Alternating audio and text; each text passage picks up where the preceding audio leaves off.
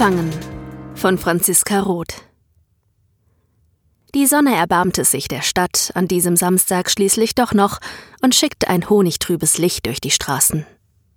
Wer jetzt draußen herumlief, im Mantel, mit hochgezogenen Schultern, dem schenkte sie rote Wangen und ein wenig Glanz in den Haaren. Wer wollte, konnte schon Kaminfeuer riechen, aber die meisten mochten nicht. Rena döste unter einer Decke im Lesesessel, die Beine über der Lehne baumelnd. An einem ihrer Füße hing ein Pantoffel. Wenn Rena wach war, referierte sie gern ihre Idee der perfekten Wohnzimmerlichkeit, die im Wesentlichen aus Kerzen, thematisch sortierten Taschenbüchern und weichgemusterten Teppichen bestand. Die Farbe von Leinen war gesetzt und stand nicht zur Debatte. Die Wohnzimmerlichkeit und ihre Pflege machte die WG aus. Das Wohnzimmer war safe und die Gespräche darin bewusst harmlos. Es war jedenfalls nur natürlich, dass Kerstin an einem solchen Tag neben ihrer Mitbewohnerin auf dem Sofa lag und Tee schlürfte. Sie stupste Renas Pantoffel an. Hey, du hast heute was vor. Was? Rena blinzelte. Kerstin tippte auf den Wandkalender. 14 Uhr am Planschbecken. Rena streckte sich. Hab ich schon mal gesagt, dass ich mich von dem Kalender angegriffen fühle hier drin? Wir können ihn umhängen, in den Flur, über die Wasserflecken. Kerstin fing an, an den Reißzwecken zu knibbeln. Ja, das ist viel, viel besser. Rena drückte ihr Gesicht in die Rückenlehne. Trotzdem erwartet dich jemand am Planschbecken. Rena antwortete in den Sessel hinein. Aber ich erinnere mich nicht. Wollen wir nicht Carbonara kochen? Kerstin stand auf und zog Renas Kinn mit einem langen Fingernagel zurück in die Wohnzimmerwirklichkeit. Ich treffe niemanden bei Tageslicht, wie du weißt. Your turn. Rena warf die Decke nach ihr. Ich will Lebkuchen essen und Bridgerton zu Ende schauen. Kerstin lachte. Viel Spaß im Park. Rena stellte die Beine auf den Boden. Ernsthaft jetzt? Ist das nicht ein wenig seltsam? Kerstin umfasste die Teekanne wie eine Kristallkugel. Ich habe das Universum befragt. Es wird ganz wunderbar.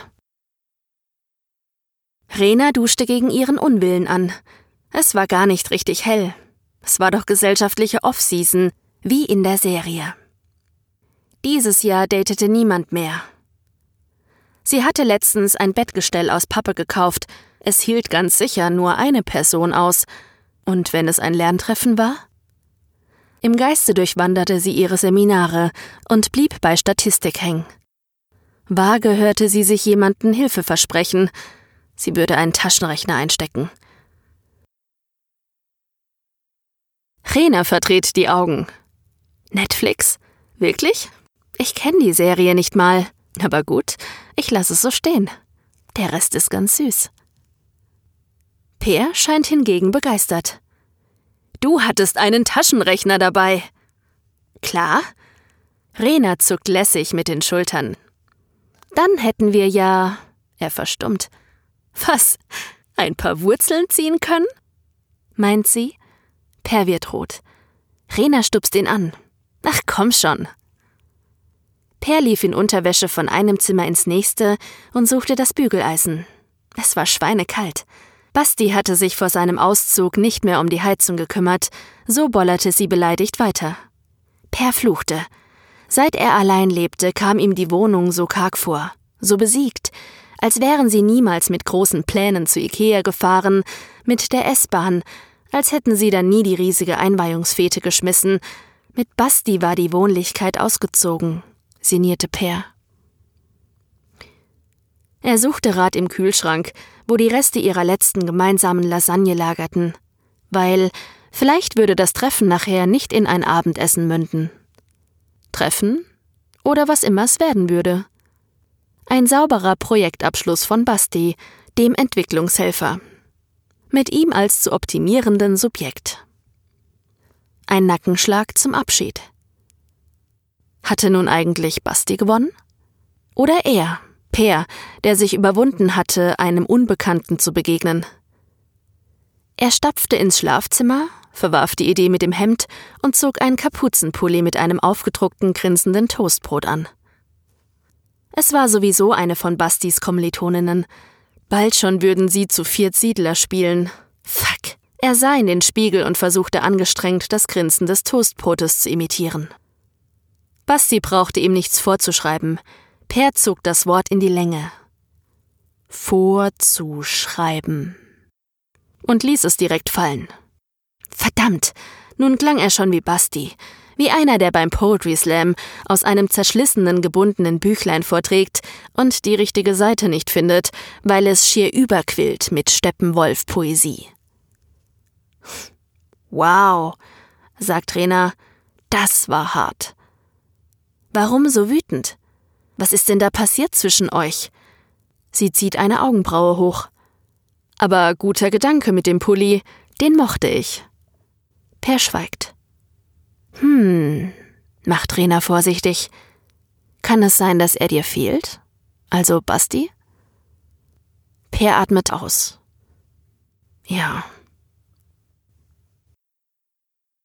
Gestern hatte er Basti angerufen, um ihn an einen Termin zu erinnern, der als Klebezettel am Flurspiegel hing. 14 Uhr am Planschbecken. Basti ließ es sehr lange klingeln, Per nörgelte währenddessen. Ja, ich versteh's. Du bist jetzt in einer Beziehung und willst. Per? Sorry, sind in der Eisdisco. Wart mal. Bastis Stimme verschwand einen Moment hinter Bessen. Ariana Grande. Per biss sich auf die Lippe.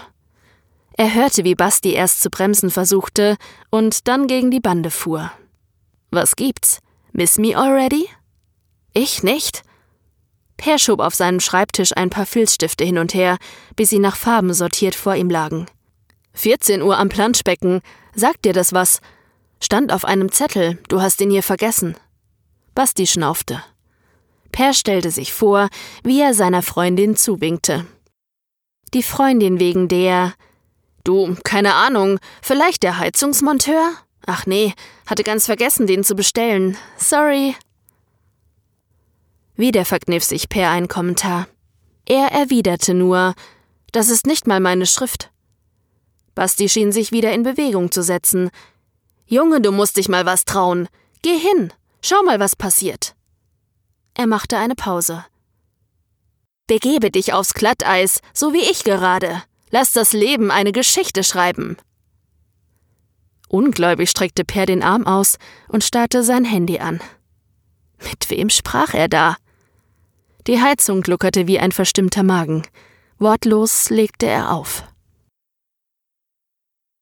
Als sich die beiden schließlich im Stadtpark trafen, fiel ein erster Tropfen Dämmerung in das Planschbecken. Nicht genug jedoch, um die Menschen zu zerstreuen, die sich plaudernd auf den Bänken darum aufhielten. Wer immer dieses Treffen vereinbart hatte, musste dieses Detail ignoriert haben. Oder aber auf schlechtes Wetter gehofft. Wobei das recht gemein gewesen wäre, sinnierte Rena. Sie lehnte sich an einen Baum und zog den Schal bis unter die Brille. Es hatte keine Möglichkeit gegeben, das Treffen abzusagen oder zu verschieben.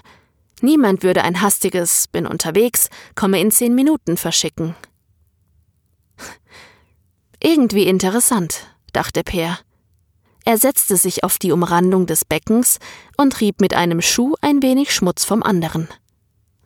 Klar, man hätte zu Hause bleiben können, überlegte Rena, in der Wohnzimmerlichkeit. Doch die entstand eben auch aus der Abgrenzung heraus, aus Kontrast, Distanz. Das würde sie später mit Kerstin teilen, und irgendjemand hier brauchte Hilfe, mit Statistik oder Vergleichbarem. Per wusste hinterher nicht mehr wieso. Sein Kopf hob sich und drehte nach links. Er bemerkte zuerst den riesigen knallblauen Daunenmantel, auf den glatte rote Haare fallen und die Enden eines Strickschals, darunter dünne Jeansbeine. Per kratzt sich am Kopf. Ganz so war es nicht. In dem Moment waren nur noch ein paar Omis da. Ausschlussprinzip. Rena nickt. Ging mir ähnlich. Der Mantel löste sich von einem Baumstamm und ging auf ihn zu. Er erinnerte sich plötzlich daran, jetzt Eislaufen zu müssen.